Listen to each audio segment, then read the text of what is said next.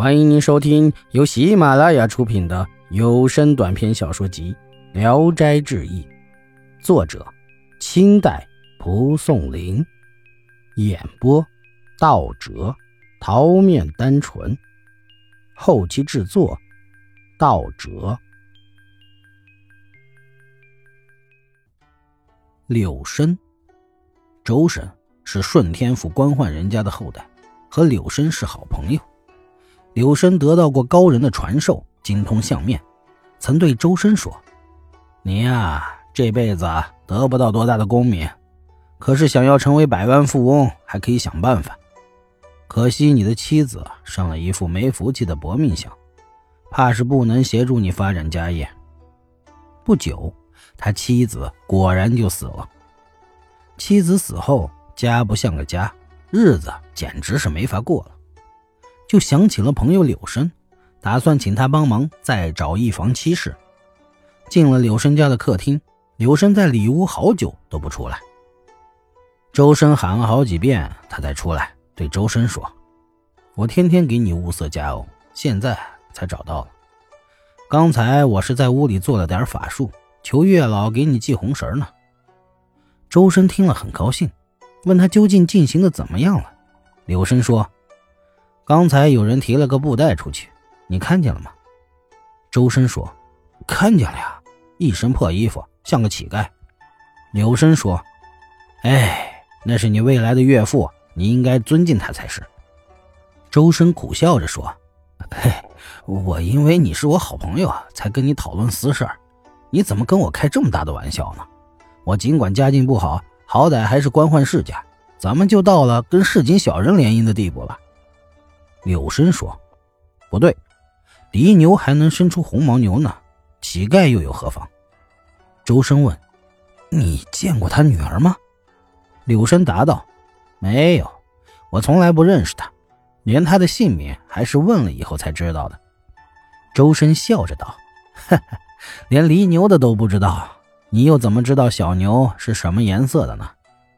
柳生说：“我是算出来的。”这个人凶恶而贫贱，可命中该有个福气大的闺女，但是勉强把你们撮合到一起，一定有大灾大难。等我再问问神明吧。周生回家后不大相信柳生的话，托媒人说了好几家，一家也没成。一天，柳生忽然来了，说：“有个客人，我已经替你下了请柬了。”周生问：“你是谁呀？”柳生说：“先别问。”快准备酒饭！周深不明白，按柳生的意思准备了。一会儿，客人到了，原来是个姓傅的兵。周深心中不愉快，表面上敷衍着，但是柳生却表现出很恭敬的样子。不大功夫，上来了酒菜，只是餐具非常粗劣。柳生站起来对客人说：“周公子早就仰慕您的大名，常托我替他找您。”几天前才有幸见到您，又听说您很快就要远征，决定立刻请您来。时间太仓促，准备的不好。饮着酒，姓傅的兵谈到了他的马有病，不能骑了。柳生也低着头替他想办法。等客人走了以后，柳生批评周深说：“这位朋友是千金也买不到的，你怎么对人家这么冷淡？”就借了周深的马骑了回家去，又谎称是周深的意思，把这匹马送给了那姓傅的。后来周深知道了，虽然不大高兴，也没办法了。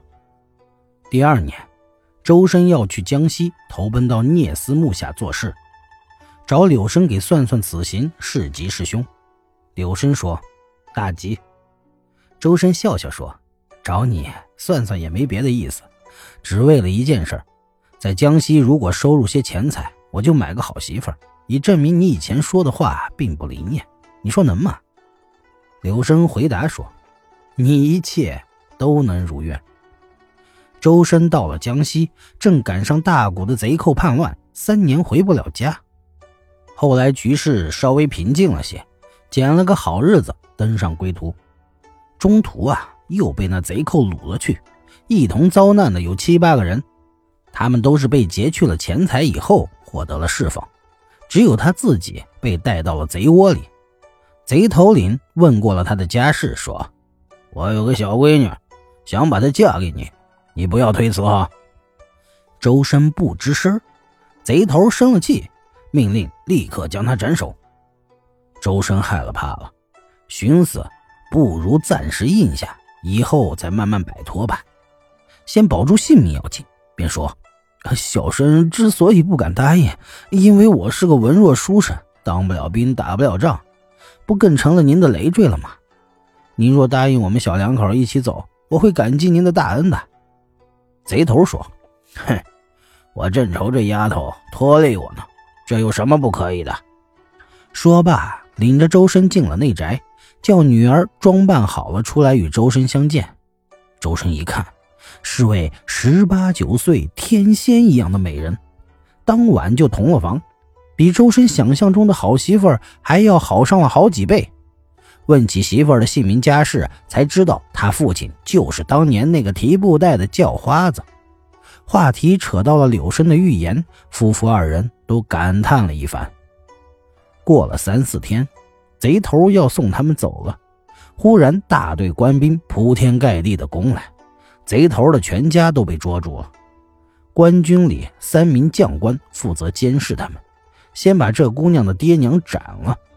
眼看轮到了周深，周深心想，这回是活不成了，正在害怕。一位将官瞅了瞅他，说：“嗯，这不是周深吗？”原来那姓傅的兵已经因为立了军功，升为副将军了。副将军对同僚说：“这人是我家乡一代大户人家的名士，怎么可能是贼呢？”给周深松了绑，问他是怎么到了贼窝。周深撒谎说：“我从江西娶了媳妇回家，谁想中途落到贼人手里。”幸亏您来救了我，您的恩德太大了。只是我妻子和我在乱军中走散了，我请求您帮我找找，叫我们团聚啊！副将军就命令俘虏们排成队，叫周深认人。果然找到了。副将军给他们吃喝盘缠，说：“过去您对我有赠马的恩惠，我一天也没有忘。您急着回家，时间仓促，来不及正经准备礼物。”只送您两匹马，五十两银子，帮助您回北方老家吧。又派了两个骑兵拿了通行证护送他们。路上，姑娘对周深说：“我那傻爹不听劝，害得我娘搭上了命。俺娘俩早就知道今天这场祸，我为什么还希望多活两天？因为我小时候被一个相面的相过面，他说我命大有福，我活下来。”好为老人收尸骨呀！我知道一个地方埋着好多银子，挖出来把爹娘的尸骨赎出来，剩下的咱带回家去，够咱过日子的。说完，嘱咐骑兵在路旁等一等。两人到了埋藏银子的地方，在烧成灰烬的房屋里，用佩刀在地里掘出了银子，全部都装进了包袱，回到原路，用一百两银子贿赂了那骑兵。叫他把他爹的尸骨安葬，又领周深拜别了他娘的坟墓，才踏上了归途。到了河北地界，又给了骑兵一笔厚厚的赏钱，就朝家中走去。周深好久都没回家了，佣人们说准是死在外头了，就把家产哄抢光了。及至听说主人回来了，吓得全逃了，只有一个老婆子、一个婢女，还有一个老仆没走。周深觉得自己死里逃生已经够幸运了，就不追问了。去访问柳生，已经不知哪儿去了。女的持家比男人还强，在邻里中找忠厚老实的，给了资本叫他们去做生意，自己提成。若是这些做买卖的在屋檐下算账，女的就在帘子里面听。外边算盘打错了一个珠，女的就能指出错在哪里。因此。家里家外没有一个敢欺骗他的。几年以后，联络的商人上了百，而家产就积累到了几十万了。这才派人把双亲的遗骨移到了自己的家乡，用隆重的葬礼重新安葬了。本集演播到此结束，谢谢大家的收听。喜欢请点赞、评论、订阅一下。